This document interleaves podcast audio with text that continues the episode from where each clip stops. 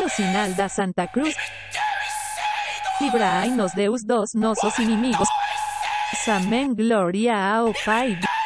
Viva Cristo Rey.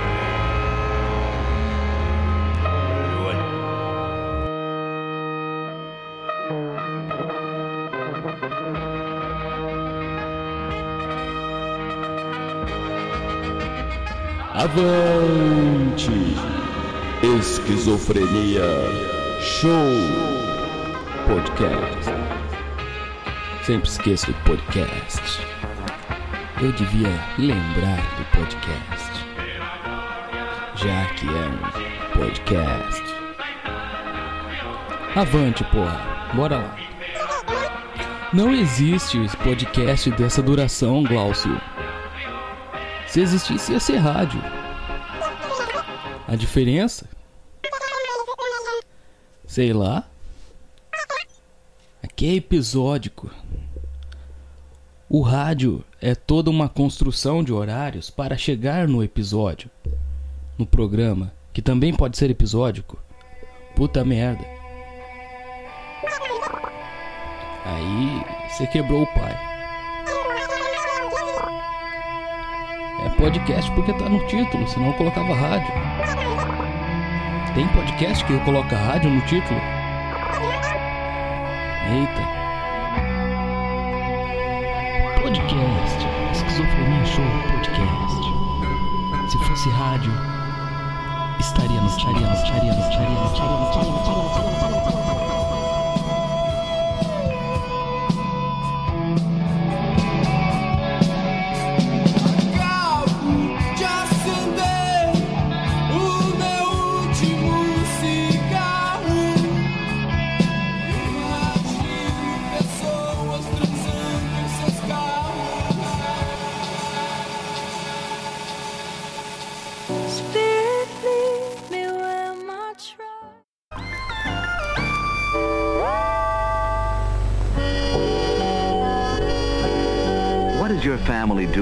Stay indoors rainy afternoons. The electronic game of the future that lets you do your own thing on television and only from Magnavox.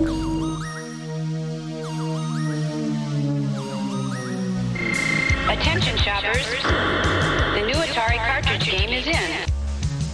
Will you be the one to witness the birth of the incredible Nintendo Entertainment System? The games of Super Nintendo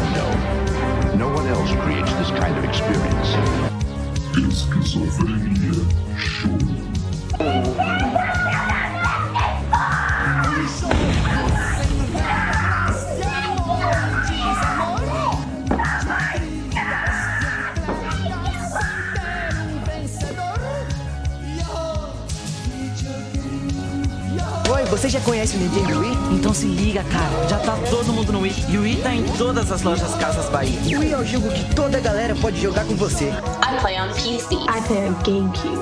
PSP. iPhone. iPhone. I am a gamer. Are games racist? Yeah. This study showing that playing video games for Caucasian college students could result in uh, racist thoughts and behavior. The first scene is the black dude just getting his ass kicked. Specifically by a white dude. I'm a level 85 Blood Elf Hunter, and I am a woman. What the fuck is Gamergate? Video game journalism?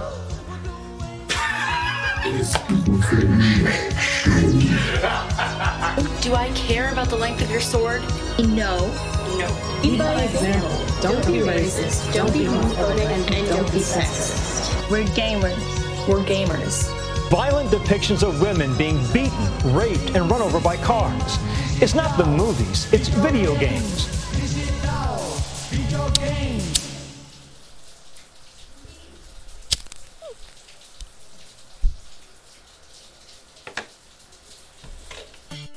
Claro que não se planta o saco sem antes deixar a terra úmida. Isso já vinha lá de trás.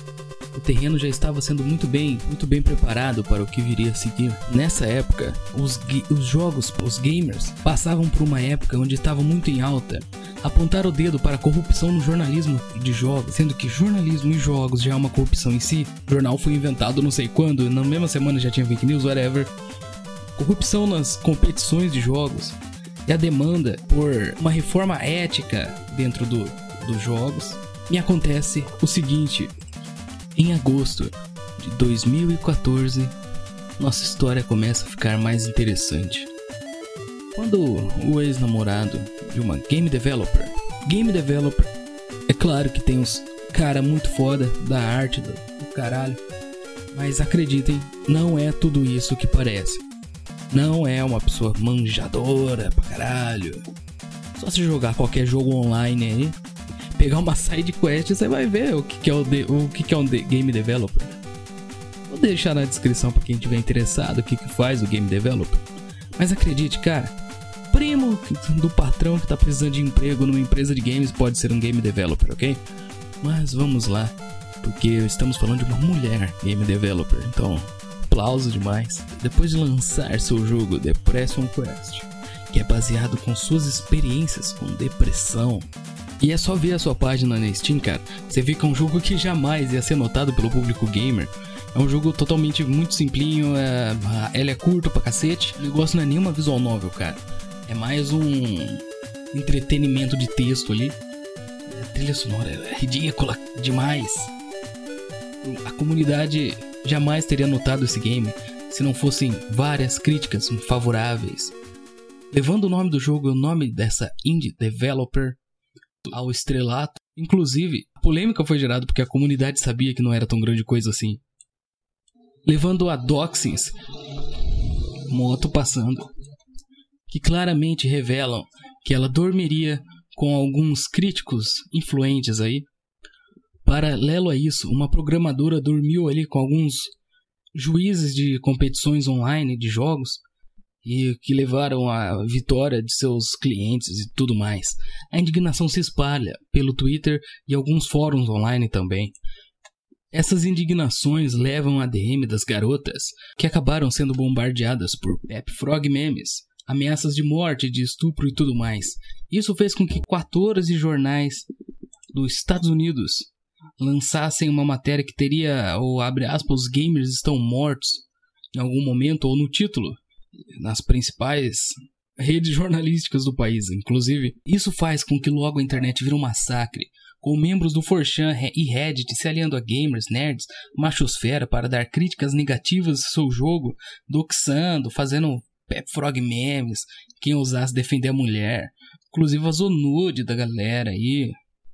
Nude que ela teria mandado para os jornalistas, né? Então, como sempre, me critique e me xinga, mas não me chame de mentiroso.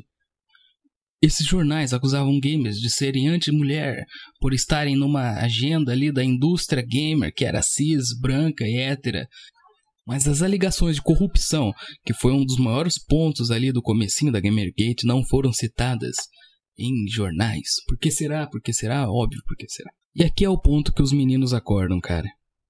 Pois a galerinha ali que só queria saber do seu joguinho perceberam como a Red Pill vem delas esses vários jornais aí que estavam publicando que gamers estão mortos, aliados a mais sites, eles perceberam que mais de 10 sites publicaram várias notícias no mesmo dia.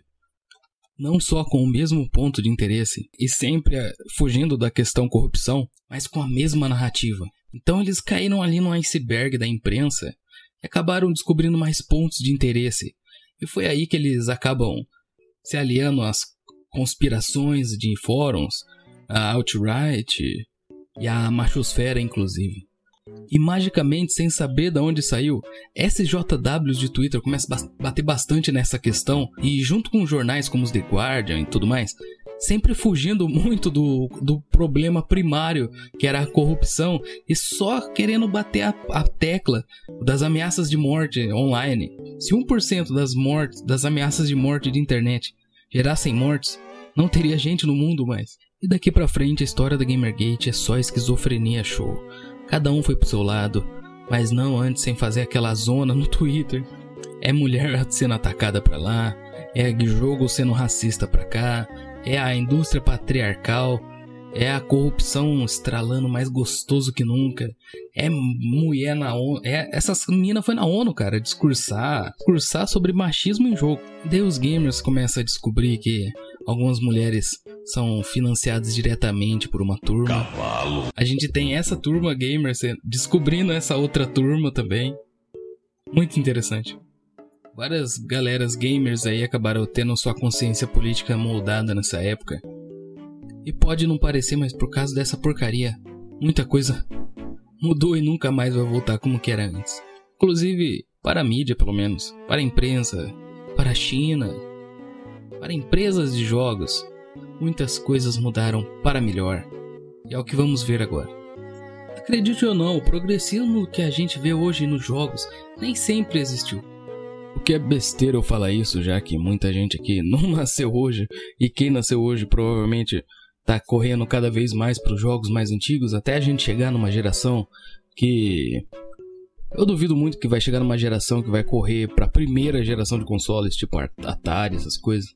Mas a nossa geração gosta bastante de NES, até o NES ali para frente. Acho que é muito mais fácil aparecer uma geração que já vai nascer sem gostar de videogame, só por se rebelar mesmo. Por exemplo, eu já não gosto dos filmes da, da época que eu nasci, nem das músicas. Por mais que eu tenha sido afetado ali durante uns 5 anos da minha adolescência, hoje já não é mais um problema para mim, eu só ignoro as redes sociais e tudo mais.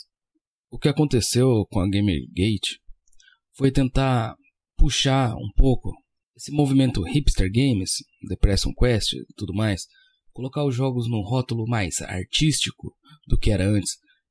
E a gente não está falando da simples arte como os jogos antigos mesmo, ou até os mais recentes, tipo Bioshock Infinite, uh, Skyrim para muitos, Fallout no meu caso, eu, eu acho incrível o primeiro Fallout e o segundo.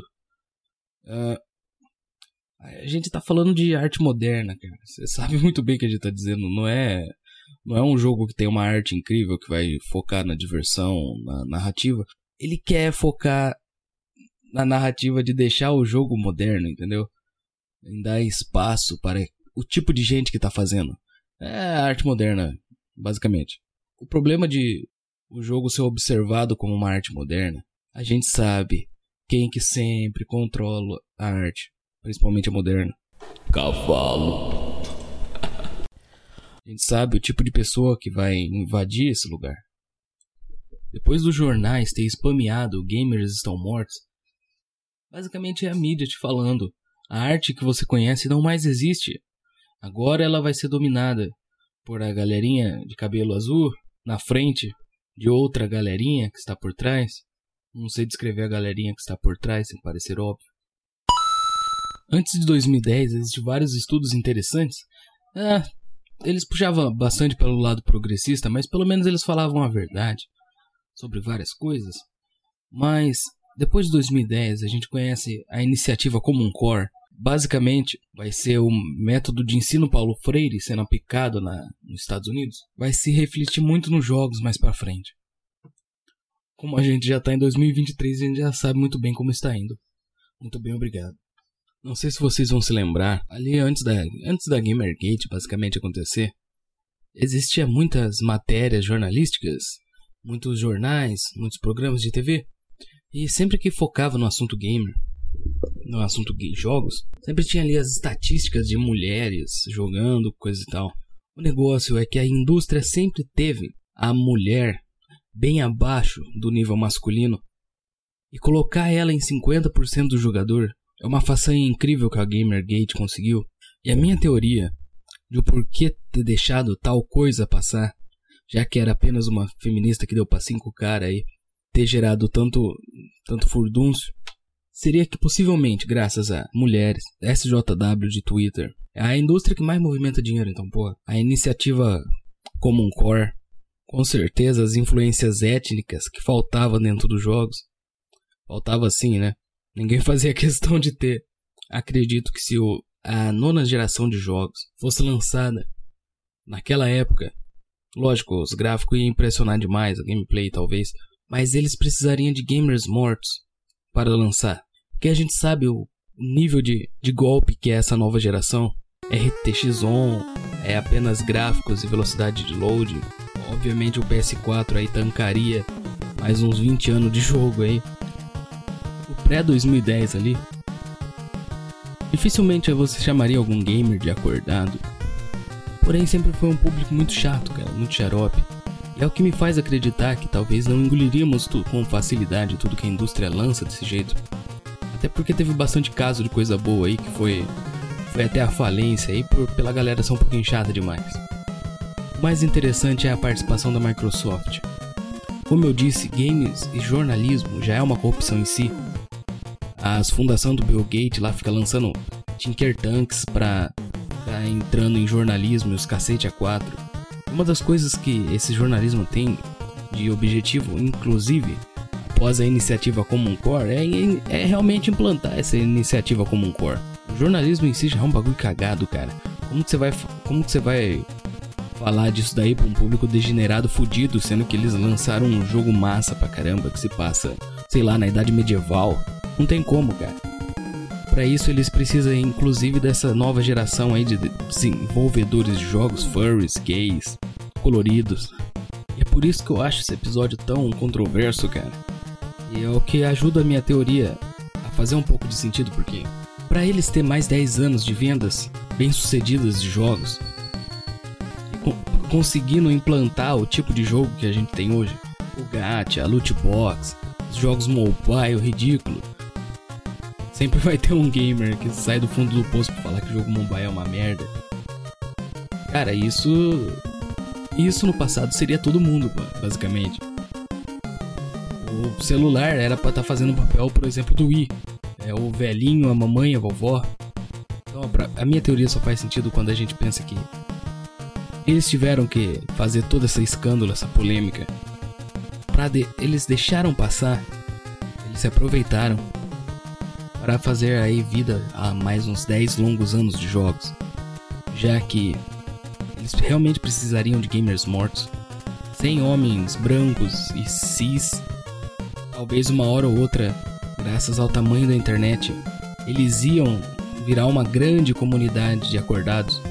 Então é mais fácil matar o mal pela raiz e lançar esse abre aspas Gamergate como uma galerinha violenta e misógina, sendo que na verdade outra moto passando. O objetivo inicial sempre foi expor uma corrupta agenda que está por trás da educação e da influência nos Estados Unidos. Basicamente, Hollywood chegou até os games, bebê.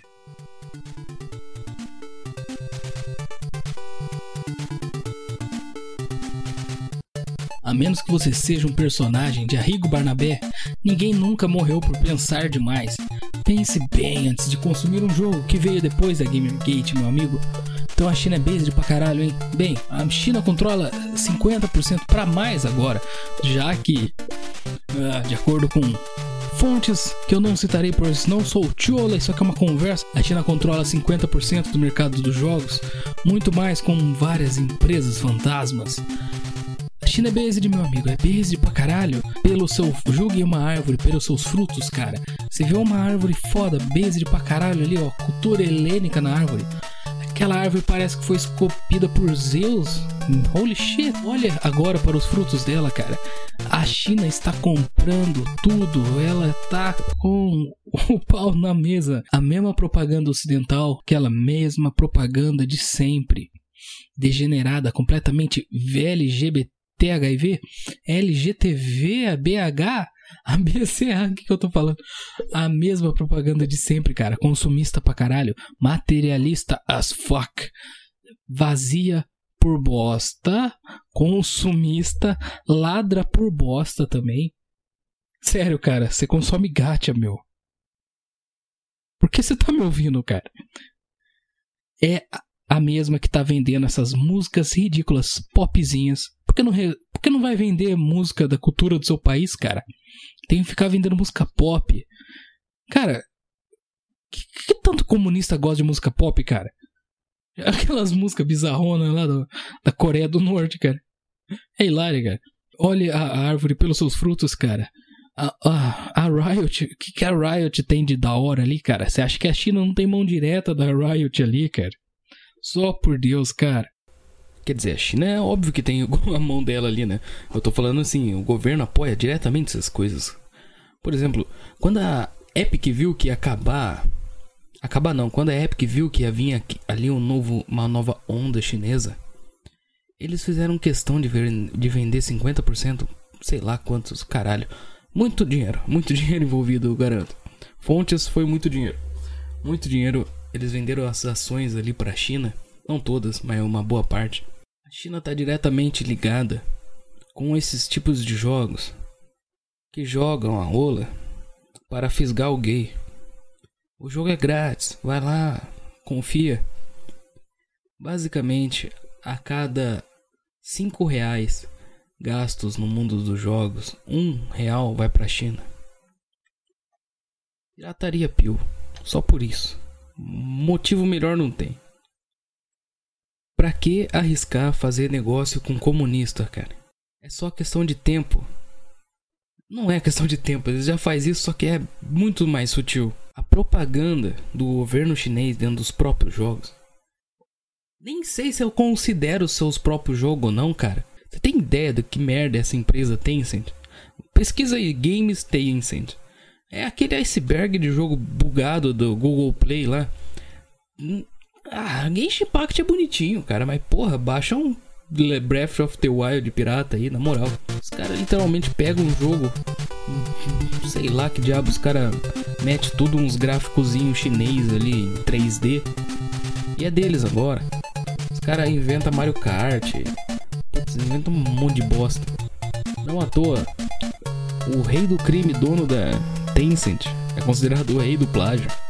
Muita gente vai apoiar porque a China tem esse famoso anti-gay sistema. Isso é só porque ele sabe que é a maioria, mano. Entra no YouTube agora, coloca lá um, um meme feminista, alguma coisa assim, tem milhares de views, milhares de likes, 100 mil, 200 mil, uns 4 mil dislikes, sabe?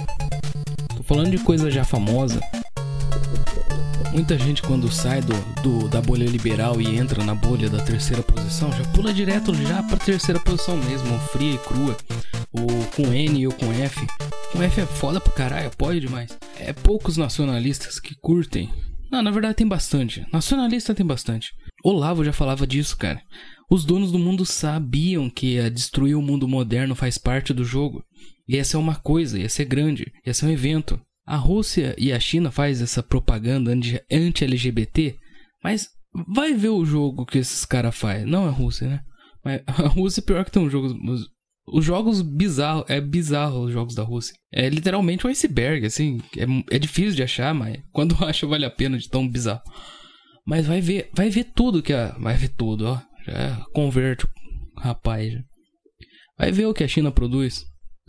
Ela joga essa, essa isca anti-LGBT de um lado e pesca do outro lado a propaganda na sua mente. Propaganda chinesa. Você quer isso, ouvinte? Você quer pegar em armas coloridas com Bluetooth? Você quer atirar de AK-47, enfiar um fone que grita pra caralho ali na moita?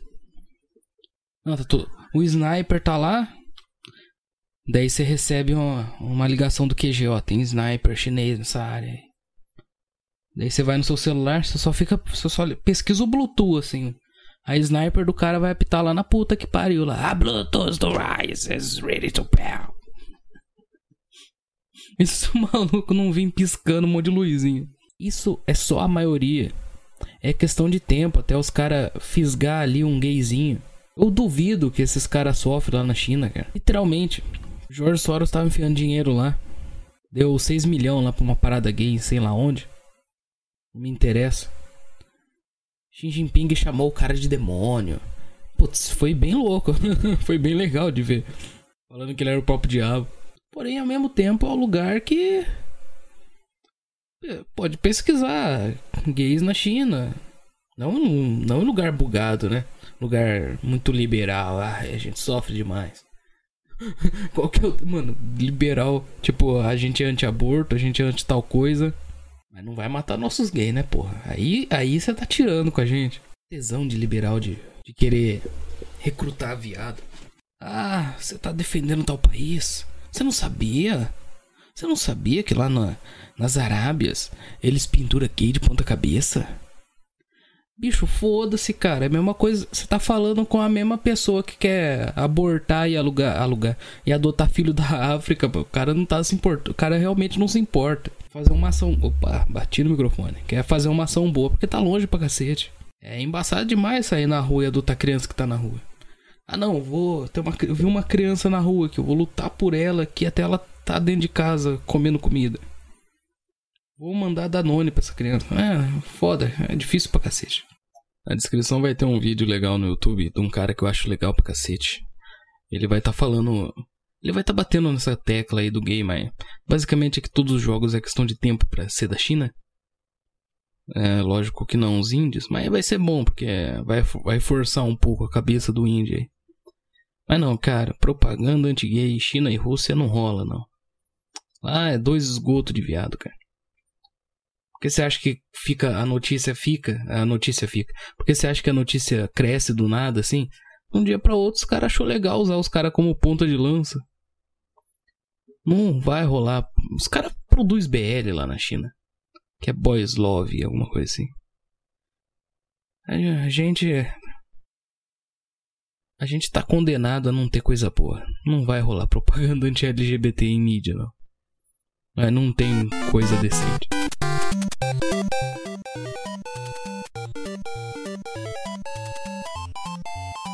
Algumas das mais variáveis consequências da Gamergate foram o choque de encontro entre os gamers mais conservadores e os progressistas, fazendo com que o mercado menos ativamente engajado politicamente, que mais alimenta máquinas de moeda do mundo, começasse a se dividir. Talvez o maior novo público que o Caça às Bruxas Gamer conquistou foram os mais progressistas. Esses se tornaram mais ativamente progressistas. Os que antes tweetavam, por exemplo, qual o problema de um protagonista LTDA negro de classe baixa.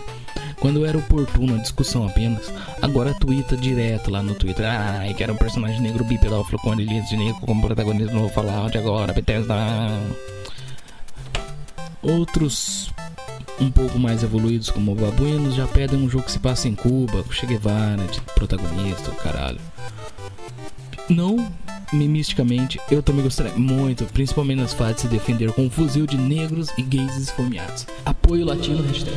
E mais além desse aspecto, temos gamers dito true que antes só comentavam kkk mulher protagonista ou que delícia de novo protagonista, indo de encontro com a machosfera. É, esses o comentário não mudou muito, porém agora tinha ódio no coração e sem meme nessas frases. Você quer sentir o verdadeiro vazio existencial? Você quer sentir o verdadeiro vazio existencial? Uau, pega mil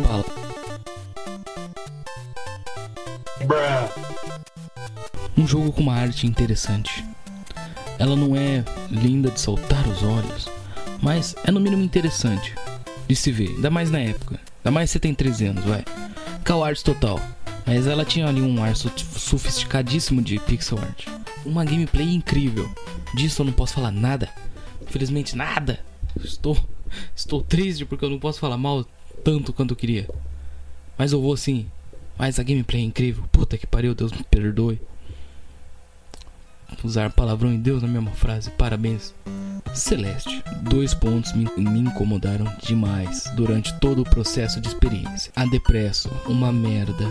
Nada orgânica que atingiu a AAA e os indies em geral. São a de jogos depressos, que assim como as séries Netflix é sempre um motivo babaca, cara. Uma história fútil pra caralho. Tipo. Mas vamos citar isso depois, vai. A outra merda que me incomodou era seu design. Eu não sei porquê. Pixel art muito bonita. Mas eu acho que era na cutscene. Na cutscene, caralho. Ô jogador aí. É, acho que era na, na hora das conversas ali, cara. Alguma coisa. Quando a cara dela aparecia na tela, eu sabia que aquela, aquela matéria negra invadindo meu coração. Só de olhar pra arte. Alguma coisa me fazia parecer que não era nada orgânico. Definitivamente não seria um jogo. Eu, eu joguei sabendo que não, não era pra ser um jogo para uma criança de 13 anos. Não tem problema, não era uma criança de 13 anos. Eu tinha 18. Mas. Vamos por vamos, vamos analisar aqui pesquisando até cair no iceberg de jogos indies que estão usando esse tipo de arte para seus jogos fanboyzinhos pra caralho. E Celeste não é ruim, mas talvez a história deixe a desejar. É um nível super ultra adolescente, bicho. Na moral, Se você pesquisar ali, na época tava crescendo aquele estilo vídeo com uma gameplay de fundo e um cara com uma voz incrível. Só que não. Olha, olha o que eu tenho que fazer para tancar o Bostil. Estou com menos aproximadamente 200 de QI agora, mas estou vivo. Mas beleza. Porra. É literalmente vamos subir essa montanha para superar dificuldades. Tá, não é a pior coisa do mundo. Para um jogo de plataforma, isso foi incrível, na verdade. Foda-se, foda-se que eu disse. Maestria. É um jogo sobre o descobrimento de garotas. Sabem quem gosta de descobrimentos de menininhas, não sabem? Puta merda, cara. O jogo tem aquele estilo de narrativa que é.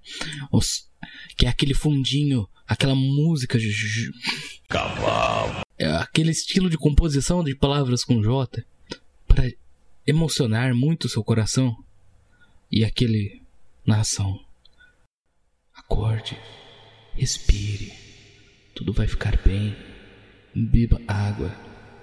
Cara, tem coisa mais vazio do que mensagem motivacional no jogo, cara. Vai tomar no cu.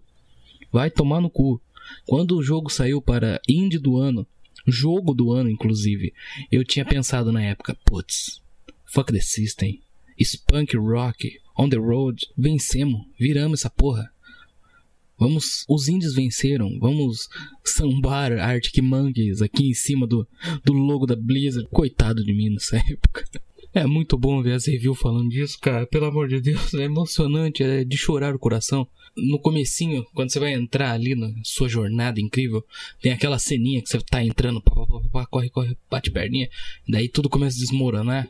Daí a menina cai assim, quando ela vai cair, dá uma paradinha. E daí vem um corvo mostrando como dar o dash, daí você dá o dash. Daí o plano sequência sobe assim para cima e mostra aquela mensagem motivacional linda no céu. Você consegue. Puta que pariu, cara. Eu sei que não era nem pra mim estar tá comentando, mas porra, cara, coisa chata, cara. Se fuder. Eu chamo de evolução. O que você chama de doença, eu chamo de arte. É apenas uma questão de ponto de vista. Borderlands 3. Resumo. Fallout sem a pouca testosterona que a Bethesda limou que nem é um jogo muito bom hoje em dia, assim, na minha opinião. Depois que você joga Fallout, você volta pro Borderlands, você vê o quão quibado, macaquizado é. Aos poucos foram colocando cada vez mais degeneração em seu ápice foi com Borderlands 3. Se a história já era boa, para melhorar, agora temos mulheres na equipe de produção, direção de arte, direção, é, roteiro, ah, bem, vocês podem conferir pesquisando Funny Borderlands 3 para ver o quão comedinhas são essas minas da Gearbox. Se você tinha uns 13 anos e gostou do primeiro ou segundo jogo, inocentemente maravilhado com o universo, agora no, ter no terceiro jogo, você descobre que cada personagem tem um problema mental, o que poderia ser muito bem usado.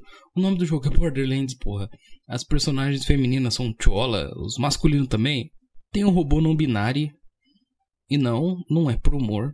Realmente colocaram isso para lacrar. A ponto do robô banir do chat jogadores que não acertassem o pronome dele. Mas só para colocar um prego no caixão do assunto Gamergate e um prego no caixão do ex-namorado da Zoe Queen, a nossa indie developer, desviveu há um tempo atrás. Eu só queria fazer um adendo aqui que desde muito pequenininho, desde pequenininho eu nunca gostei da onda de jogos depresso pois nunca me pareceu orgânico, não como se eu pensasse assim, tipo, ah, isso aqui é orgânico, isso não é. Não, não pensava assim, só para mim que era vazio e a resposta é essa.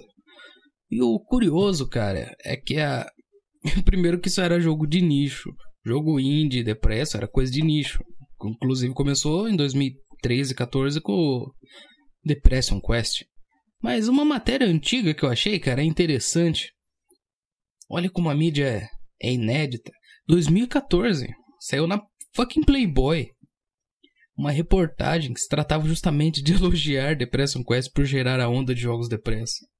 Como eu disse, era pequena demais na época para chamar de onda. Mas é inegável que eles já sabiam que viriam. É, e depois de Depression Quest realmente veio uma onda. Não, depois da Gamergate, né, cara? Vou falar a verdade aí. Depois da Gamergate veio uma boa onda orgânica mesmo. De indies assim. De acordo com o jornal Foda-se a Mídia. Eu falei foda-se a mídia porque eu não quero citar o jornal. Não, não esse não é o nome do jornal. Se é jornal, editora, revista, site, revista, New Media in Society, foda-se. O tema mais pesquisado em jogos são a violência, disforia sexual, ups, a, a sexualidade de gênero. A mídia sabe, tanto sabe quanto já fez, que se um em cada cinco adultos jogam videogame, é motivo com nível 2 para se preocupar com o que consomem. Mas aí isso chega até os ditos gamers e ficam entrando em debates de horas que não chegam a lugar nenhum. Ai, será que tem ideologia atual nesse jogo? Ai, mas a diversão não tem partido. PQP, cara. O brinquedo que deixamos nas mãos das nossas crianças moldam a perspectiva de mundo que elas vão ter. É interessante o quanto. um, um caso curioso que eu vi sobre isso é o. o vídeo do Christian mandando vídeo pra, para os professores, sei lá que diabo que era. Ele tira um Transformer. Então, esse aqui é um Transformers. Você dá ele para o seu garoto, ele vai saber o que é masculinidade e porrada e coisas de garotos. E você dá para as meninas também, pois elas saberão como que é os meninos. E esse aqui é o My Little Pony. e, daí, e daí ele pega um pôneizinho, não lembro qual. Não é como que eu vou saber? Não é como se eu assistisse primeira geração de My Little Pony, que é engraçado pra caralho. É, e daí ele fala que é pra, pros meninos cuidar como se fossem meninas e as meninas pra brincar como se fosse menino, mas. Ah, tá bom, mas caralho, velho. Por que não deu uma Barbie, tipo, sei lá, uma Polly? Eu acho que a Polly era mais meu tipo quando eu era criança. Whatever, né? Aliás, os estudos que eu citei aí é coisa de 2002. Nossa, velho. Aliás, os estudos que eu citei aí é coisa de 2009, mano. Os caras tá com o zerinho na mão, só estava esperando descobrir a fórmula de como se infiltrar nesse meio e transformar o corrupto em orgânico. Spoiler, né? Eles conseguiram. Lá em frente você descobriu sozinho. A estratégia de te vencer no cansaço também é real. As palavras dos próprios pesquisadores e estudiosos. Basicamente, os NPCs que trabalham para as empresas saberem como te moldar. A presença das minorias dos jogos equivale o quanto ela é relevante para a sociedade. De acordo com o nível de necessidade no mundo real, eles tinham que incluir nos jogos. Mas, mano, se traveco é importante para a realidade minha e sua, eles vão fodar traveco no jogo. Se mulher empoderada e masculinos é fundamental pro nosso dia a dia, eles vão encher de feminismo no jogo, cara. Nessa altura já deu para entender qual é a importância na sociedade, que na verdade a importância na sociedade é o nível que a gente precisa aceitar, né? Mas olha, off topic curioso.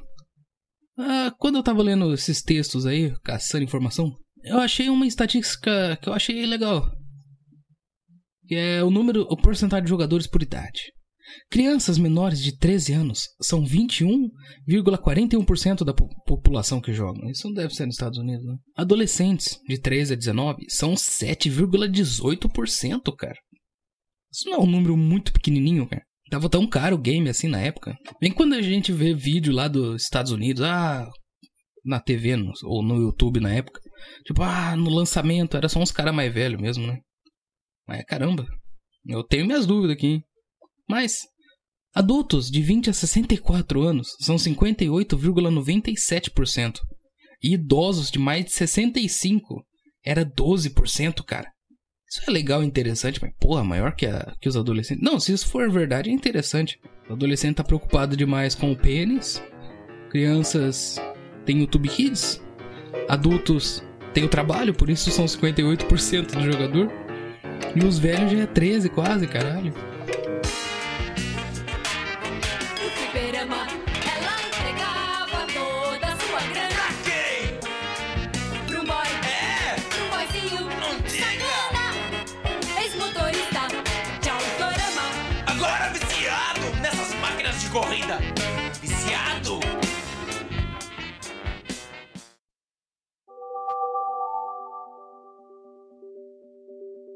Tá bom, vai. Tô ressentido, aqui com o tamanho do meu pênis, vamos falar de economia. Fallout! Tinha uma mensagem interessante que mudou minha cabeça para o resto da minha vida. Sua mensagem é simples: War never changes. Mas como assim a guerra nunca muda? Como conciliar a guerra nunca muda ao nosso pensamento atual de Zoomer? Bem, eu vou explicar para você a visão da guerra do Zoomer. Pelo menos o que devia de ser, né? Temos o Zoomer normal, que era para ser um cara saudável, que odeia tudo, e o Zoomer TikTok, que é uma merda. Mas também é uma merda ser Zoomer e falar que Zoomer é uma bosta, pois somos todos irmãos. Temos a cabeça igual, de certa forma, quando saudável, né? Não estou a falar de quem nasceu em 99, eu estou falando de outras pessoas das gerações passadas que tinham o nosso mindset Zoomer. Eu estou me referindo à nossa visão sobre guerra, pois o Zoomer melancólico ele não tem muito amor pela vida e busca se aperfeiçoar-se a partir da busca e da conexão com seus antepassados, para criar algo novo, baseado naqueles preceitos antigos. Porém, quando o Zoomer vê o que foi criado, o mundo que foi criado pelos seus pais, ele vê que a única saída é a aniquilação total, o holocausto nuclear, o culto do apocalipse da extrema direita, como a mídia americana gosta de chamar a mentalidade que você vê muito no Varg, no black metal e até no 88, no HH, no mochila de criança de bigodinho. Certas pessoas veem na guerra a Era de Aquários, o Dr. Stone, a esperança, a chance última de recomeçar do zero. Tá tão cagado que nem me importo com o que virá. Porém, como conciliar isso ao, ao, ao War Never Changes? Vou tentar não falar muito de Fallout, pois quero fazer um episódio especial só lo. Ele se passa em um universo alternativo que o holocausto nuclear rolou ali em 23 de outubro de 2077, se não me engano. E a política de Fallout é incrível. Cada facção tem seus personagens carismáticos, suas localidades e suas ideias. Mas não é o foco do jogo é o seguinte: distintos personagens de Fallout têm distintas visões políticas de mundo e que não são as mensagens dos desenvolvedores para nós. São apenas as ideias dos personagens dentro daquele mundo criado pelos desenvolvedores. A única mensagem. Não, a única também não. Mas outra mensagem, sem ser a Warner Evershanes, que tem ali no Fallout, tudo vai girar ali em torno dela em questão do humor. É o consumismo. Recomendo até pesquisar o marketing que esses jogos tiveram. A zoeira rola solta, é aquele bonequinho ali, o. O Fallout, o Vault Boy, fazendo as propagandas da Vault. O Fallout, pelo menos, não lembro de ser lançado como um. Claro, não tava vivo em 99.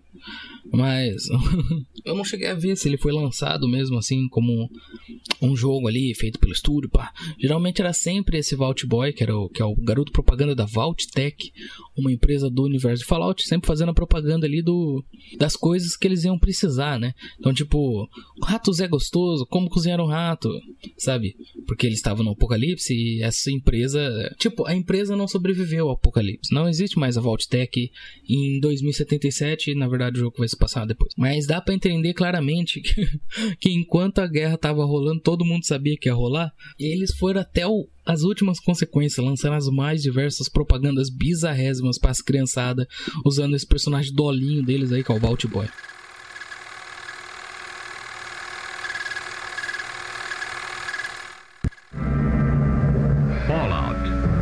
Increasingly important word in the atomic and hydrogen age. That fallout could hurt you, might even kill you. Well, what about it, mister? What is this fallout stuff? Fallout is nothing more than particles of matter in the air made radioactive by nuclear explosions. Sooner or later, however, they settle to Earth. This is fallout. And it can be very dangerous if you don't know what to do about it. Well, do you know what to do about it, Grandpa? Not yet, young man, but I will. Sure. But you've talked about fallout from enemy bombing. Our government very carefully tests only small nuclear devices in the United States. So these are the facts that should reassure and encourage you. Be ready to assist in defense preparations in your community if your help is needed. For Fallout is only one Fallout, one, Fallout, one. E voltando a falar do Fallout em si, a intro é perfeita e nada seria sem essa crítica ácida ao consumismo. O mundo de Fallout é acessado quando o jogador entra em contato com essa piada. Essa piada é tão importante para o jogo que é como eu disse, isso que eu falei agora não não é parte da história. Isso que é minha interpretação, já que a gente vê tipo, mesmo depois que o mundo acabou, a Vault-Tec fez tanta propaganda antes da guerra que ainda existe até videozinho ainda. Tem não sei como eles assistem vídeo lá, projetor, que sei lá, piada, humor, quer dizer, do Fallout, ajuda a gente porque é possível deslumbrar o passado, observando o que talvez tenha acabado com a terra de Fallout. E a gente vê isso em revistas, rádios, posters, outdoors, propagandas, itens consumíveis com as embalagens de um mundo que não mais existe. Uh, e várias outras coisas. Garrafas, rótulos. Porra, tem na arma, pô. Tem em todo quanto é lugar. A trama do 2 é que, tipo, você tá ali numa tribo primitiva, né? Meio índio. O seu personagem principal é descendente do protagonista do 1, um, mas a tribo ali ao redor provavelmente é os descendentes ali dos nativo-americanos. Tem um meio que um culto religioso ao Gek Agora não me lembro de cabeça, mas basicamente era um, é alguma coisa tipo kit, kit de recriação, blá blá blá. O Gek não dá, a gente não tem uma ideia, porque é um item sci-fi, né? Foi lançado mais ou menos. Ele foi criado ali antes de, 2077. Mas o que, que era o Gek, cara? Basicamente eles deu para alguma para as vaults ou para alguma vault, não me lembro bem, esse Gek. E esse kit ia fazer eles produzir mais coisa, pá. E o jogo se gira em torno disso, cara. Você é o escolhido por Deus. Na verdade, é meio. Smoking moment, please, stand a while. Uh, forçado não, não é a palavra certa, forçado. Supersticioso. É uma tribo ali meio supersticiosa e você é escolhido por Deus para procurar esse Gek. Seu personagem sai procurando por esse kit aí, pesquisando por um item lendário na Wasteland. Beleza. O parágrafo aqui é 3, eu falei horas, já vou falar mó tempão aqui de Fallout. Se deixar, eu não paro mais. A ironia, sempre forte e engraçada, é como um fantasma que assola a vida de seu sobrevivente na Wasteland. Mas depois que o jogo vai na mão da Bethesda, o que acontece? O jogo onde você tinha atributos e escolhas que mudariam tudo ao seu redor, sua jornada, agora te obriga a fazer o que você deve fazer não virou linear, mas a exploração não mais te recompensa igual aos anteriores. Suas escolhas não faz sentido nenhum. Sabe, sabe um cara que mestra RPG igual a Bethesda? Deus na jornada de Jonas. Oh não. Na vida real é mais top, porque literalmente é Deus. Uma pessoa normalmente não é engolida por baleias, mas ele falou: "Jonas, vai ali para mim". Jonas falou: "Não vou não. Estou estressado e vou pescar". Baleia come o brother. Na, na hora que o brother sai, ele tá na onde? Na onde Deus falou, ó, cara, era pra ter ido ali, né?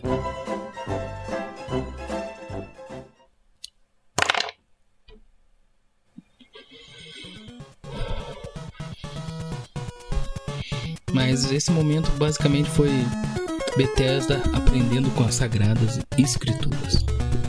Então, com um roteiro maravilhoso desse num jogo de RPG, eu vou falar isso num vídeo só de Fallout, mas RPG. O SAI, o SAI RPG, os Computer RPG, essa expressão morreu faz tempo. Mas na época, o RPG americano, até hoje na verdade, a gente vai ver que tem diferença do RPG americano pro japonês. Só que passou tanto tempo que o RPG japonês está muito mais infectado infectado na cabeça do americano hoje. Você jogar o Fallout, cara, cara, é outra experiência, cara. Qualquer RPG, na verdade, DOS ali, americano, você vai ver que é outra parada, mas beleza. Como que a gente se diverte agora em Fallout 3? É só a gente fazer o que o roteiro não tá pedindo, cara. O roteiro é sem limites, tem que fazer o oposto que a história pede. A história é uma bosta, virou uma bosta a história. Protagonista não faz sentido nenhum naquele universo. Tu, nossa, tem um, o Mendes fez um vídeo de 3 horas ali que resume minha opinião perfeitamente. É, Fallout 3 é um jogo infantil, pesquisem por isso. Que é. Ou não, ou joguem. Joguem porque é Fallout, pô, é Fallout. Eu vou fazer a crítica que for ao consumismo. Sempre que sair coisa nova do Fallout, eu quero, pô. Ah, depende, depende. Tem uns que é tão ruim que não dá pra tancar, mas, mas beleza. Com a Bethesda, com o roteiro na mão, você acha que vai acontecer o quê com a crítica ao consumismo, meu amigo? Não existe mais. vupt, sumiu. Cadê a Teté? Na verdade, quando tem, é vazio genérico demais. Eles sabem que o produto que fazem não é um dos melhores para se aprofundar muito em consumismo. Isso seria tipo, ó, oh, a gente foi um jogo ruim. e é, o que assim, no, o que seria interessante? Ia ser muito foda, na verdade. Mudei minha opinião agora. Me refutei. Ia ser muito foda. Os caras foram um jogo cagadaço. E pro, mas pelo menos na questão do humor ali, do, do humor Fallout, se, se aprofundasse. Você, como jogador, ia aprendendo que você tá consumindo uma bosta. ia terminar o jogo com uma cara muito tipo. Ia terminar com o jogo com um mind blowing muito melhor do que o final verdadeiro. Mas beleza. E no final das contas, onde eu quis chegar com isso?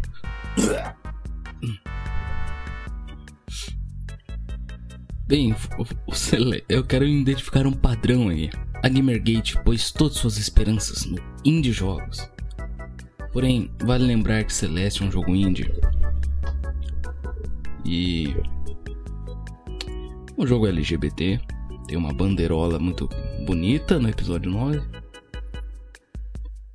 Daí, de, daí você pensa, velho, por que LGBT? Não tem nada demais. Quer dizer, tirando a bandeirola. Um ano depois de fazer o dito cujo, seu criador principal deixou a empresa que ele estava fazendo ali, o, o indie dele. E como Madeline, o personagem principal da nossa saga, é baseado nele, e ele virou traveco, ele pensou: o personagem Madeline está em uma fase de descoberta eu estava numa fase de descoberta. Eu me descobri. Se Celeste estivesse passando em tempo real, Madeline seria um traveco. Ou seja, eu já era um traveco. Logo, Madeline também. Após um ano de jogo, se você jogou e foi procurar notícias, já não estava muito bem na cabeça. Ao menos eu. Cada pessoa interage de um jeito com uma obra mas sabendo que ela tinha uma propaganda desde o começo, eu fiquei pensando nisso o tempo todo, só esperando aparecer a porra da bandeirola. Quando apareceu, eu parei de jogar também. Pode me julgar. jogo bom, jogo difícil, porém repetitivo, já tinha feito muita coisa, estava muito bem satisfeito, obrigado. É o único jogo progressista que eu pago, que eu quer dizer que eu paguei e vou deixar aqui na minha lista. O resto eu só mando pro caralho. Ainda bem que eu não peguei Borderlands 3 de graça. Agora eu não preciso me preocupar em tentar pagar do, da minha lista ou receber reembolso de uma coisa que eu não paguei. Bem que teria sido interessante se tivesse sistema de reembolso por uma coisa que você não pagou. Não, não quero nada de volta, só quero que vocês arranquem essa bosta da minha lista, sacou? A empresa perceber que você tá arrancando o bagulho só porque você literalmente é o Patrick Bateman. Não quer jogo de mulher na sua lista. Pois bem, por que falamos de Fallout então? Porque Fallout 3 virou uma merda na mão da Bethesda? Perdeu? Para mim é uma empresa que sabe fazer coisas geniais, mas ao mesmo tempo tá um pouquinho perdido ali. Mas não é porque foi parar na mão da Bethesda, não. O 3 aconteceu muito antes da Gamergate. Tanto que é só ver como tá piorando e sendo acessível o Fallout. Que ele começou num jogo bem de nicho e tá se expandindo para um FPS, whatever. Daria para falar sobre Fallout pós Gamergate? Dá. Mas é muito mais interessante falar de Fallout New Frontier. Fallout New Frontier. Eu fiquei até decepcionado há uns meses atrás quando eu fiz esse roteiro, porque eu jurava que era oficial da Bethesda. Eu fiquei triste porque, caralho, mano, por mais que tenha sido um fracasso, a Bethesda nem tá ligando mais pro New Vegas, mas tá bom. New Vegas é um Fallout mais próximo ali dos antigos. Ele é bem melhor que o 3. Ele é um dos melhores. Ele é o melhor Fallout em FPS. Então ele ficou abandonado por um tempo. Algumas coisas envelhecem mal. Mãe, tem uma engine bem feinha, velho. Os gráficos ficam. Cara, eu não sei opinar. O gráfico no máximo ali do Fallout fica bonito e feio ao mesmo tempo, porque é um gráfico feio, não sei dizer. Cenários é bonito, mas Uma física esquisita, um gráfico de ser humano pior ainda. Mas whatever, não é sobre isso. Então, o The Nexus Mode talvez você conheça, o site incrível de mods. Um estúdiozinho ali começa sendo a trabalhar nesse mod New Frontier. E eles dão o que esperávamos há muito tempo. E demorou anos para sair esse mod. Mas eles prometiam o que esperávamos. E olha, eles deram sim. Furries, sexo, corrupção de menor e trollismo. Porque ele não é bem um, só um mod, ele funciona como uma DLC mesmo. Sua história própria, seus improvements, carros, armas e tudo que eu já repeti. Interações novas.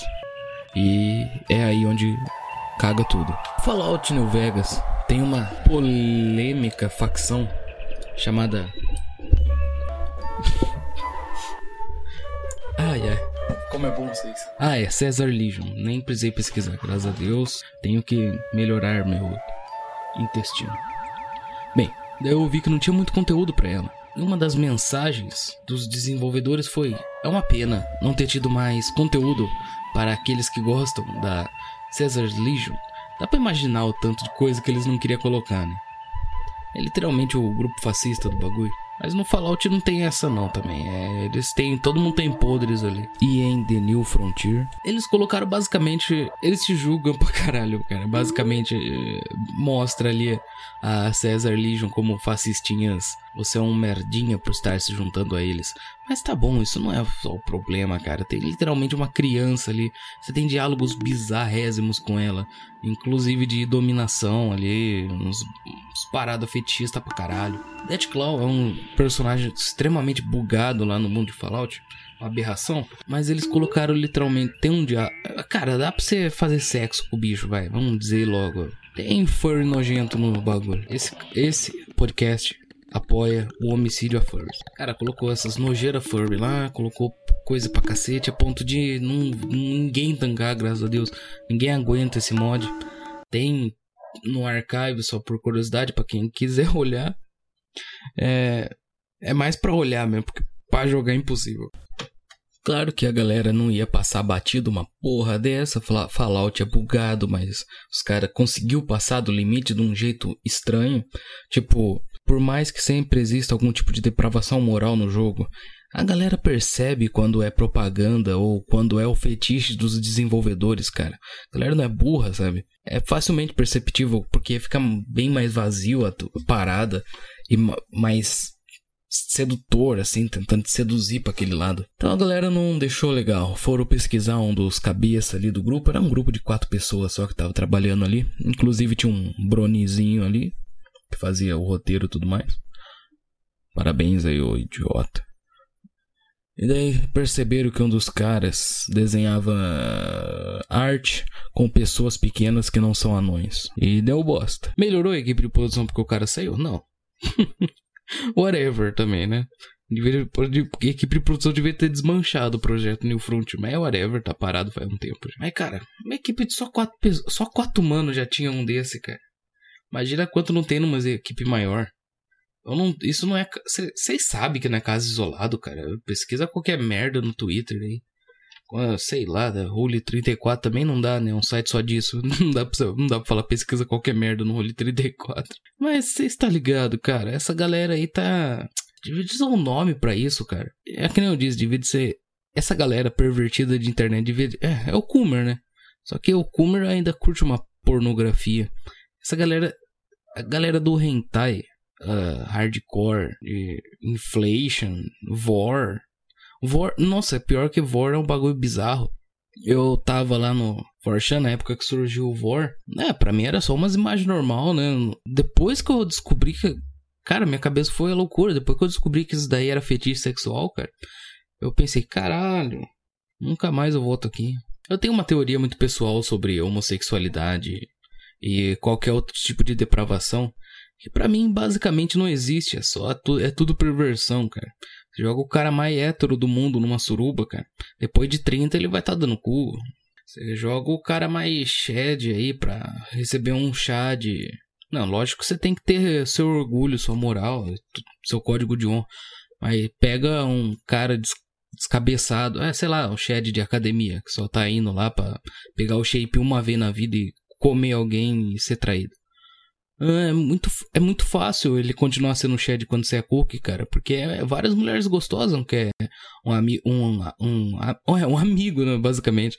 Um marido, um marido muito coleguinha que deixa ele dar para deixa ela dar para outros. E isso é meio suspeito. Não, o cookie de cadeirinha é um bagulho estranho. Não, não é muito hétero, não. Mas a mesma coisa vale pra galera do hentai, cara. Essa galera é toda unida, cara. Não dá pra ficar falando, ah não, esse aqui é o furry, ele vê hentai. Esse aqui é o Brony, ele fica vendo hentai de cavalinho, sendo que é furry de todo jeito. Não, esse aqui, pior que tem vários nomes. Mas esse aqui é o otaku que fica vendo a waifuzinha dele toda desbagaçada. Cara, uma coisa sempre vai para outra, cara. É esses. Não, é, não é à toa que esses caras acham todos os fetiches deles no mesmo lugar. É o Kamer, é o Ibi, é o Ibo, Ibi, nossa, tem um bagulho otaku que eu não sei a definição correta, é o Ibi, o Ibo, sei lá. É o Ibo Kumer, basicamente. Porque o cara pode ser Kumer o que for, cara, a menos que ele não assuma, mas geralmente um Kumer boomerzão que já comeu travecos cacete não sei se vocês já viram aquele áudio do, do cara que tava num grupo que a galera tava mandando hentai de dragão. Ah, mas que vocês ficam mandando esses carai dragão comendo gen, dragão dando o cu com um picão, um negocinho, ó. É, ainda é esquisito, cara. Mas algumas estranhezas, tipo, tem limites. Algumas estranhezas não, eu acho que não entra na cabeça mesmo, sabe? Mas o que eu falei da depravação, acho que vale sim. Acho que depende de onde você tá, vai entrar na sua cabeça mesmo. Lógico que tem limite para tudo. Tem também o, o héterozão que faz um corpo desgraçado, mas nunca faz nada gay. Mas se for pra, sei lá, dar a mulher dele pra no, outras nove e ficar fazendo uma suruba de saliva e de herpes, daí tá suave. Ah, sei lá, cara. É que essa é a primeira geração que eu tô vendo gente assim tão próxima, então não dá pra saber como vai estar tá daqui 20 anos, tá ligado? Tomara que esteja dando um cu, só pra se fuder.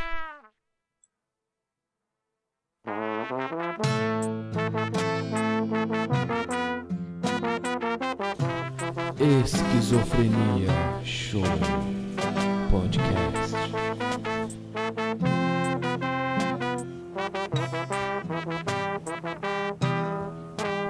episódio do mundo da galera foi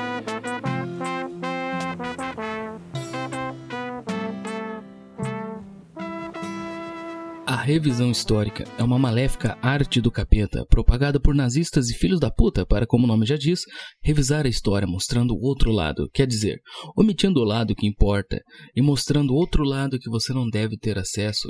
A história é contada por vencedores. Mas na indústria de games, esse é o remédio para algo muito devastador: o conhecimento. Revisionismo histórico nos games é algo que começou como uma censura a jogos que se passavam na Segunda Guerra e eventualmente acabavam mostrando algumas suásticas. Em Wolfenstein 2, na Alemanha, chegaram até raspar o bigodinho do bigodinho, o que fez o jogo parecer outra coisa, não uma guerra contra nazis. Esse eu lembro como se fosse muito tempo atrás. Battlefield 1942 completamente ignorou como as armas funcionam na história. A classe de assalto de cada exército recebe uma metralhadora histórica que funciona no jogo como um rifle de assalto. E as classes de engenharia recebem rifles de ferrolho, que eram realmente as armas padrão da maioria dos exércitos. Os piores criminosos, porém, são as metralhadoras estacionárias, que não causam muito dano e quem, quem as usa fica de pé ali, totalmente exposto ao fogo inimigo. Curiosamente, teve um mod lá chamado Forgotten Hope que adicionou as armas históricas. É, e o resultado foi um jogo é, mais autêntico e divertido, né? Based ou cringe? Hearts of Iron se recusa sabiamente a abordar coisas como Holocausto, Gulag e bombardeiros terroristas. Ah, é, tanto no jogo como no fórum. Curioso, né? Ele também não tem suásticas, que é bastante interessante. Estranhamente, justificável dada a mecânica do jogo, já que no jogo dá para mudar lentamente as nações ou rapidamente com golpes e trocar por qualquer outra ideologia. E esse realismo estratégico político dentro de Hearts of Iron 4 é o que faz a mídia ter um pouquinho de medo do jogo. Pois dentro do jogo significa que talvez o regime nazismo tenha sido tão ditador assim, tão autoritário, já que ele estava a um golpe de sorte de conseguir um posto monarquista de volta. Hearts of Iron é, é banido na China por retratar vários senhores da guerra. Não, esse é maravilhoso, cara. Esse é maravilhoso. É cringe. Esse não tem base. Hearts of Iron é banido na China por retratar os vários senhores da guerra como independentes. É isso. Tem lugar banido porque o passado era brabo e os caras baniu porque. Whatever.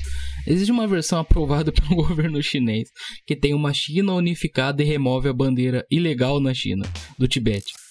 Existem também vários mods que devolvem ao terceiro Reich sua suástica. Ih, puta que pariu. Você tem mod pra caralho nesse jogo, na verdade.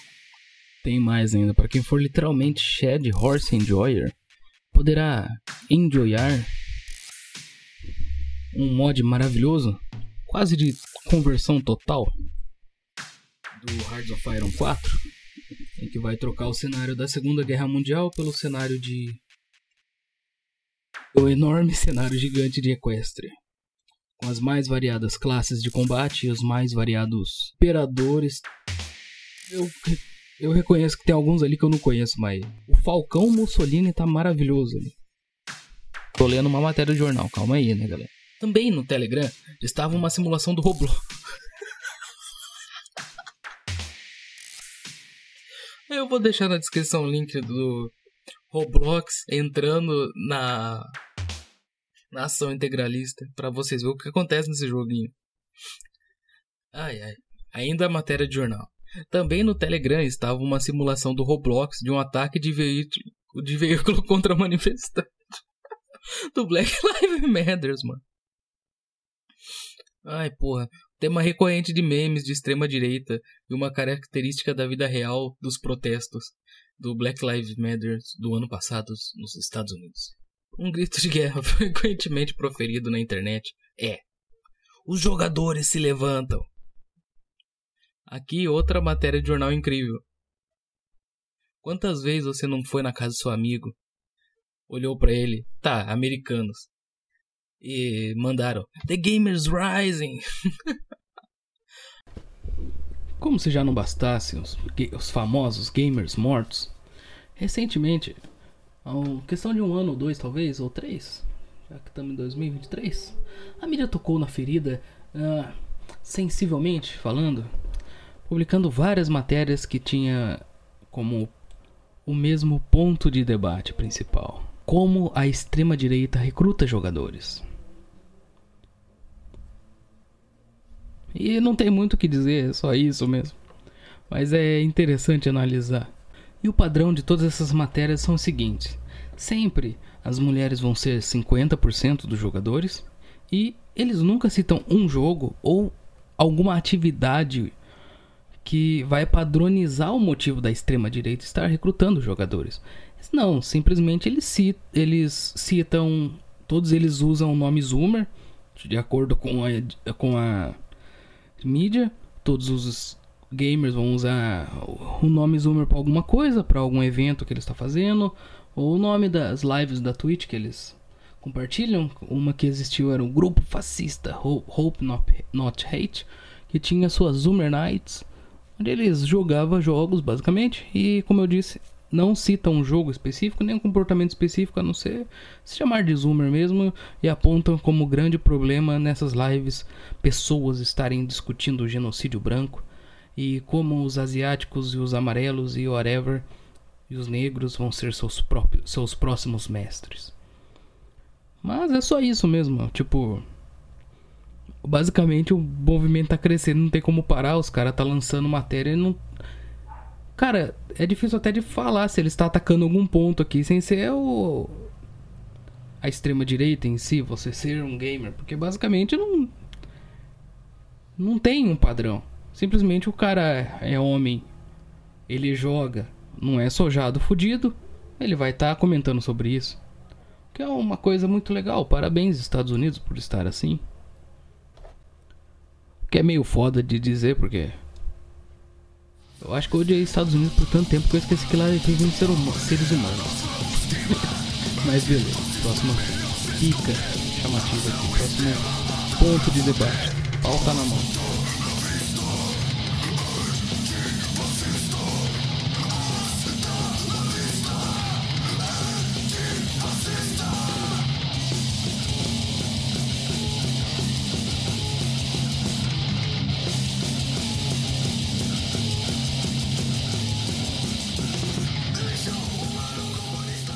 Lazer pessoal, de fato, também era desaprovado no movimento e denunciado como, aspas, adoração caprichosa hedonista.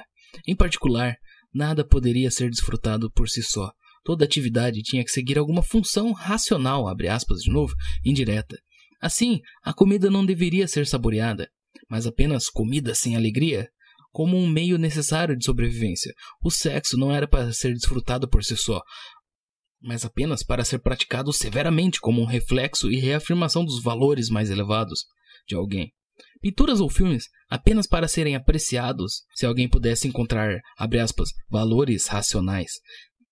Ao fazê-lo, todos esses valores não deveriam ser simplesmente descobertos eh, silenciosamente por cada pessoa. A heresia do subjetivismo, mas tinham que ser comprovadas para o resto do culto. Na prática, como será visto mais adiante, os únicos, aspas, valores ou objetos estéticos ou românticos seguros para o membro eram aqueles explicitamente sancionados por Ayn Rand ou outros discípulos menores. Eu mesmo sou um baita de um cuzão. Eu prefiro não consumir filmes modernos, nem assistir os trailers, nem ver os jogos e nem nada do tipo a menos que seja algum nicho que eu sei que vai lançar com mais frequência alguma coisa que me interesse. É, na diver... é a diversão que vai te pegar ali de primeira. Às vezes você tem alguma coisa muito importante para ler, mas você não consegue porque ela tá te deixando literalmente com sono ou algo parecido. O que eu quero dizer da, do nacionalismo brasileiro, em geral, a gente vê muita gente amargurada. Pois estamos, sim, temos depresso e autismo? Por favor, Deus, queremos dormir em seus braços calorosos. Queremos restar na sua eternidade o mais rápido possível. Claro que não adiantaremos o processo, mas pelo amor de Deus, acaba com esse mundo. Não aguento mais. A vida já é dura, cara. Ninguém vai ficar 24 horas lendo Júlio Zévola. Se você fica, meus parabéns. Eu tenho muito medo de você. Não ironicamente. Você trabalha. É meio difícil chegar em casa e ler alguma coisa. É meio difícil se entreter com alguma coisa que você não tá com tanta vontade também. Mesmo que seja até uma coisa divertida. Existem tantos pecados no mundo. Existe tanta coisa que vai levar a gente para o mau caminho. Não custa nada a gente parar por algum minuto e repousar em uma inocente diversão. É para isso que você deveria, ao menos, seguir algum site, algum blog, algum canal, este maravilhoso podcast, pois a gente somos fodidos da cabeça. De certa forma, se divertimos com isso. Estamos aqui para mostrar para você o quão merda é os produtos que estão sendo feitos, e talvez apontar para um produto muito melhor que você pode desfrutar e por que não tirar algo racional dele a menos que você esteja consumindo e olha lá alguma arte surrealista, dificilmente algo não tem nada de valor. Eu achei os, maior, os maiores valores dessa terra, coisas que eu sei que podem não ser a verdade absoluta, mas no mínimo é uma coisa que dessas coisas eu tirei valores que eu vou seguir para o resto da minha vida, em coisas muito estúpidas, coisas risíveis até. E é por isso que eu recomendo voltem para casa, meus amigos gamers. Quantos de nós não crescemos jogando videogame? E com os 30 anos ficamos cansados dessa rotina, cansados de procurar jogos novos, cansados de até comprar jogos, até porque a diversão não é mais como a de antigamente, que a gente simplesmente comprava um produtinho muito massa, a diversão estava em apalpar ali, ou, ou a embalagem, ouvir o cliquinho do, do videogame, mas é verdade mesmo que hoje em dia a gente pode comprar um jogo da Steam aí, vir todo bugado, PC não é que nem videogame, que o hardware, o software é feito para qualquer hardware. PC é uma mistura de hardwares. Então é bem difícil você colocar.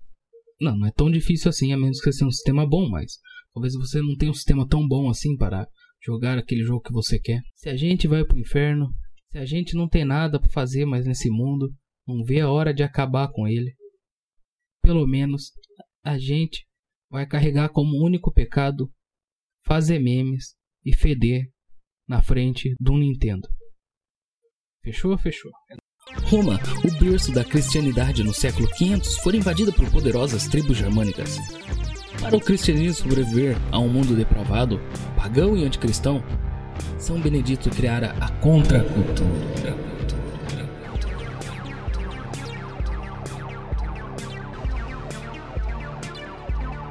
Gerou então uma nova ordem monástica que criou a alma europeia que a enriqueceu por mil anos e contando. O mundo dos jogos eletrônicos precisa de uma nova indústria focada em seu verdadeiro público, o homem. Não dê dinheiro àqueles que o odeiam.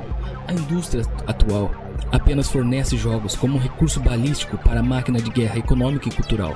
Eles, na verdade, não dão uma foda para seu público atual, que nada fazem pelos mesmos. Ouça relaxado em sua cadeira gamer. Quando essa merda terminar, não vai ter tripoezinho para você pôr na sua lista de desejos da Steam. O público-alvo não dá uma foda isso. Só seus influencers os jogam para ter grana da Twitch. Suas cadelas jogam para fazer sentido o novo pack. Isso é, quando sai um personagem novo, ela vai lá e se veste da nova cadela que a empresa designou a nós. Os investidores não apenas põem dinheiro em quem mais tem a cor do arco-íris, pois sabem que o gamer que aguarda algo novo, por mais que se xingue muito no Twitter, vai bancar a desgraça em troca de estar por dentro. Stop playing to lose. Acorda, jogador de CS. Todas as armas estão viradas para você. Veja o Fallout New. Momento Fallout. Caralho, eu tenho que fazer essa vinheta. Peraí, pensar numa vinheta. Ah, boa, boa, boa, boa, boa. Vai ficar boa, vai ficar boa. Roda aí a vinheta Momento Fallout. Não, não ficou boa não. Mas roda a vinheta Fallout. Fallout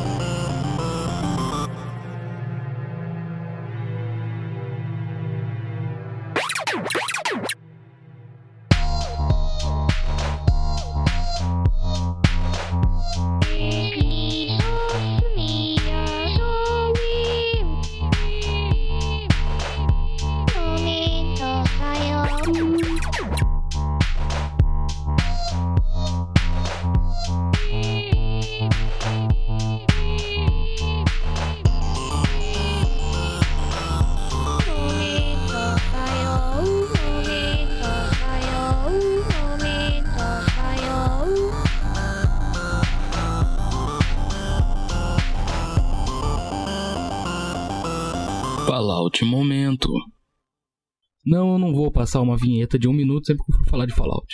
Eu fiz uma versão encurtada. Mas momento perdido tem que ser recompensado com tempo de vídeo, ou de podcast, então whatever. A melhor parte é que quando eu vi que tava no roteiro de novo Fallout, eu pensei, puta, mano, de novo, Fallout Momento. Daí eu tava com uma música na cabeça, só que na hora de reproduzir não foi aquela coisa. Mas me ocupou um tempinho. Até porque meu, eu fiz mais músicas que eu vou usar de fundo aí durante o programa, que já foi usado, e eu nos futuros fiz umas 5 pelo menos, para mais até. Mas eu vi no roteiro que eu ia falar novamente de uma parte que provavelmente eu fui arrastar para baixo, sem querer eu copiei o roteiro de cima embaixo. Então, esquece Fallout momento, eu ia falar de novo do Fallout Frontier, então whatever. Se você ainda não está convencido do que a indústria de games é uma máquina de engenharia social para propagar ideias políticas de identidade de gênero, whatever, vou estar deixando uma fonte. Em 2021, acontece uma pequena Gamergate 2 por parte da Blizzard, onde os progressistas tomaram controle via histeria de Twitter e conseguiram expulsar seus colegas de trabalho héteros brancos. Pelo menos uns oito se funderam grandão nessa. Outro link nos comentários, na descrição. Olhe para o Alpha Beta Gamer. Não como exemplo do nacionalismo, só tô citando um canal aqui, pô. Em tempos remotos, com todo aquele catálogo de jogos incompletos em fase betas, curtos, porém com muita criatividade, qualquer um diria que aquilo é o futuro dos jogos. Um dia a AAA se pareceria com aquilo. Isso é, com tantos jogos pequenos e com o futuro, não seria de estranhar que esses mesmos desenvolvedores trabalhariam um dia para as grandes empresas. Pois é, o dia chegou. Tanto não querem trabalhar para as grandes, como as grandes não os querem. Basta ver a página de Future Class do Game Awards. Olha o semblante dessa turma. O sexo, o nariz, a cor do cabelo.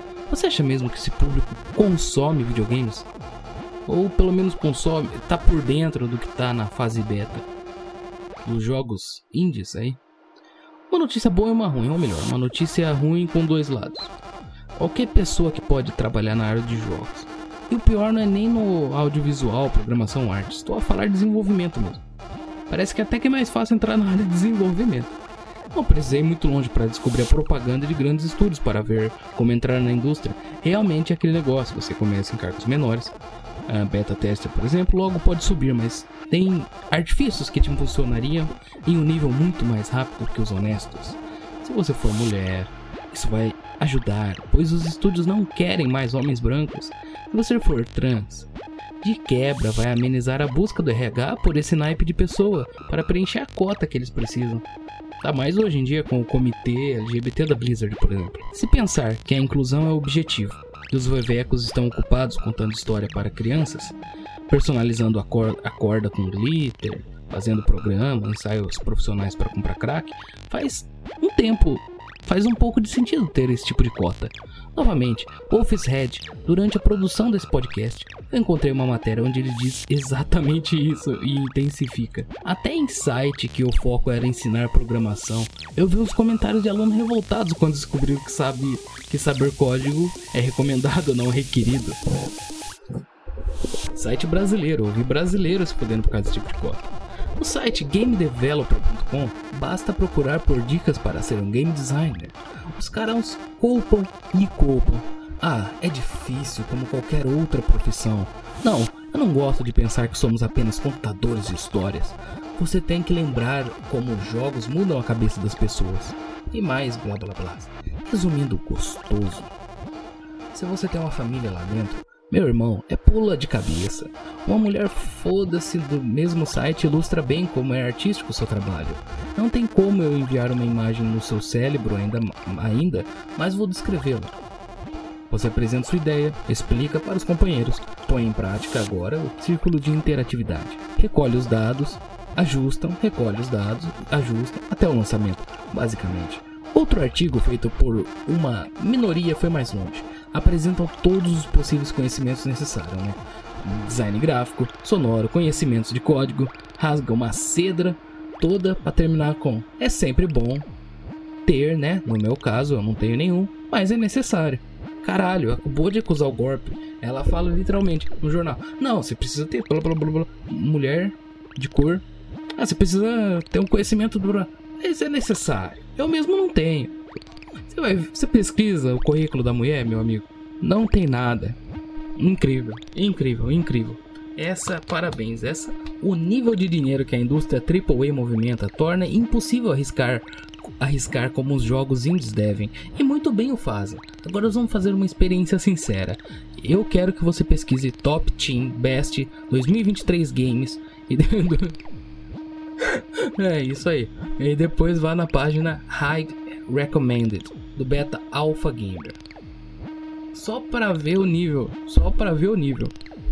Não é novidade nenhuma que o mundo norme pega as coisas do underground e mastiga ele pra, para o público. Isso está sendo um pouquinho cada vez mais preciso, mas cada vez o underground está ficando tão criativo que tá difícil é, chimpalizar esse conteúdo. E isso é uma coisa ruim? Claro que não. Abrace isso, abrace o mundo moderno, aproveite as coisas que estão sendo feitas do outro lado da moeda. E como não temos e-mails aqui, pois esse é o primeiro episódio do programa, vou encher aqui com pedaços de coisas que eu arranquei, com áudios e áudios e áudios, lendo o roteiro. Coisa que eu arranquei. Um capítulo inteiro que eu arranquei. Guerra ao Terror. Não é novidade que os jogos de FPS mudaram muito depois do 9 do 11. Os jogos de guerra cada vez mais se parecem com simuladores de treinos paramilitares. E cada vez mais o governo se abre a isso. Quando Alien Trilogy saiu em 96 com seus revolucionários controles, fazendo uso de ambos analógicos, a crítica caiu matando na dificuldade que era os controlar. Mas esses foram, sabemos bem, os controles que mudaram o mundo. Sim, com o empurrãozinho de Mario 64 para os jogos de plataforma, sua aventura, mas o FPS desde então se apropriam desses controles. Isso pode ter sido orgânico, é claro que sim. Perceba como o público amou e como os jogos indies que vieram depois usar fizeram bom uso desses controles. Até mesmo os jogos feitos na Dual Engine, como Blood, por exemplo, na época atualizaram também seus controles. Desde 9 do 11, jogos de FPS, espionagem, barra stealth, foram cada vez mais reais e precisos em questão de controles. E veja, ouvintes, veja como nos jogos indies não acompanharam isso. Movimentos como QIE para dar aquela espreitada básica, e principalmente aqueles display em armas e veículos modernos barra tecnológicos. Lembrando que o House Bola já criou seu próprio game para intensificar sua propaganda. Não é novidade que os Estados Unidos ainda não têm isso abertamente por conta de uma possível polêmica o que é engraçado, a série Arma já não é vendida como um suposto simulador de governo, simulador do governo, né, para treinar os militares. A verdade, o estava tentando ter apoio e engajamento na internet com seu GTA árabe lá em 2014. E um cara, após muitos disclaimers no seu jogo, e não sei como ainda, e disclaimers para mim não, não resumem o, a história de como esse cara conseguiu, mas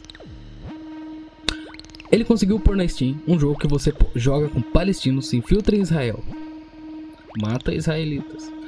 Fursan Al-Qaza, os Cavaleiros da Mesquita de Al-Qaza. O jogo é travadão, o jogo é maravilhoso, ele é daqueles tiros antigos, só que ele é feito na Unreal Engine, então ele é meio bonitinho até, mas eles têm aqueles vários problemas. Mas se isso tivesse sido lançado muito, muito, muito, muito tempo atrás, eu teria me divertido pra caralho.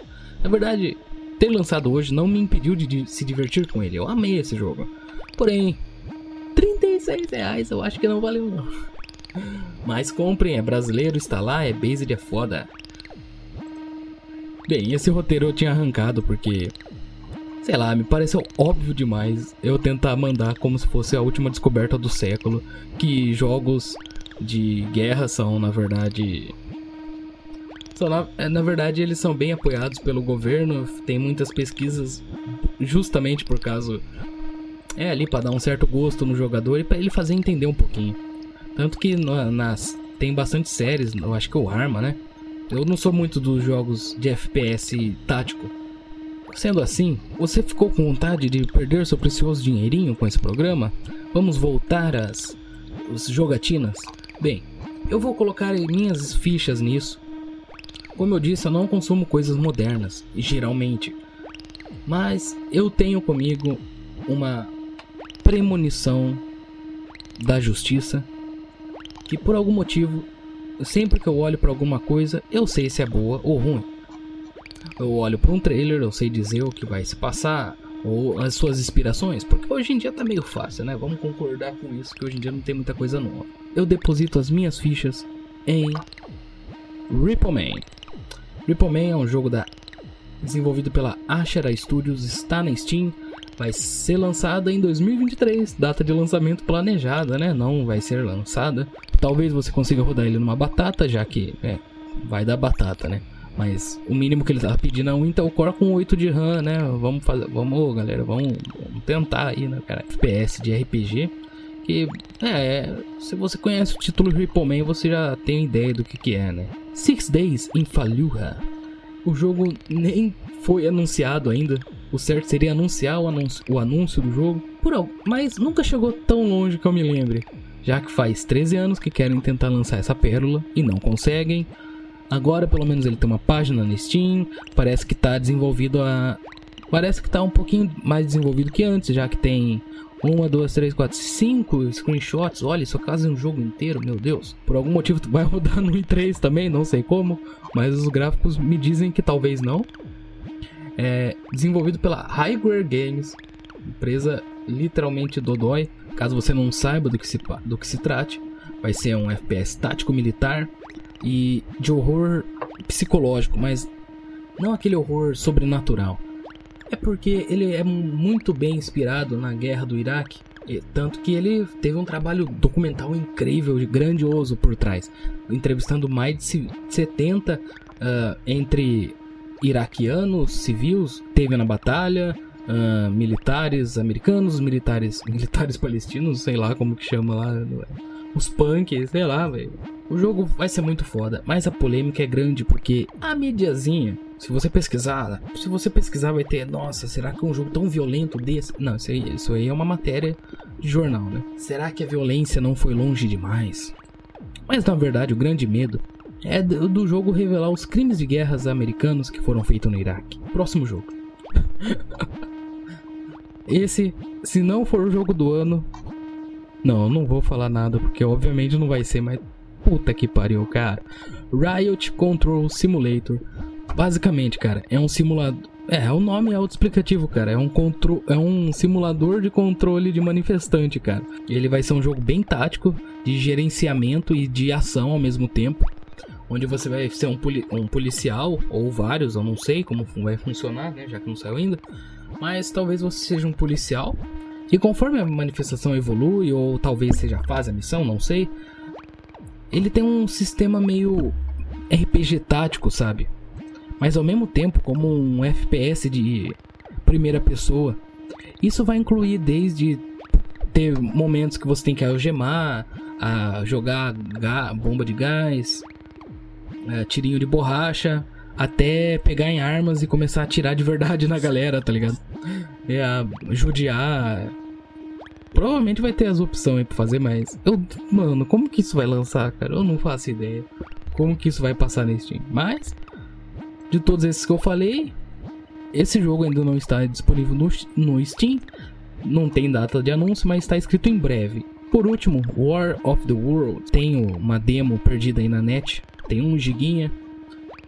Cara, é literalmente o jogo da Guerra dos Mundos, o filme, cara. Não o filme novo do Steven Spielberg. Mas eu tô falando do filme antigo, cara. É perfeito, mano. O, a demo tava preto e branco, mas eu acho que eles desistiu na metade. E. É, eu acho não, né? Eu tenho certeza agora vendo o trailer que eles desistiram na metade e colocaram, colocaram cores, mas está incrível. Provavelmente aquela demo vai ser jogável aqui ou vai ser o começo do jogo. Os Alien tem aqueles designs do filme antigos lá, cara. Na demo, né? Ah, talvez tenha uma skin mais tarde, mas aqui dentro do, da Steam parece que eles já estão mais atualizados mesmo.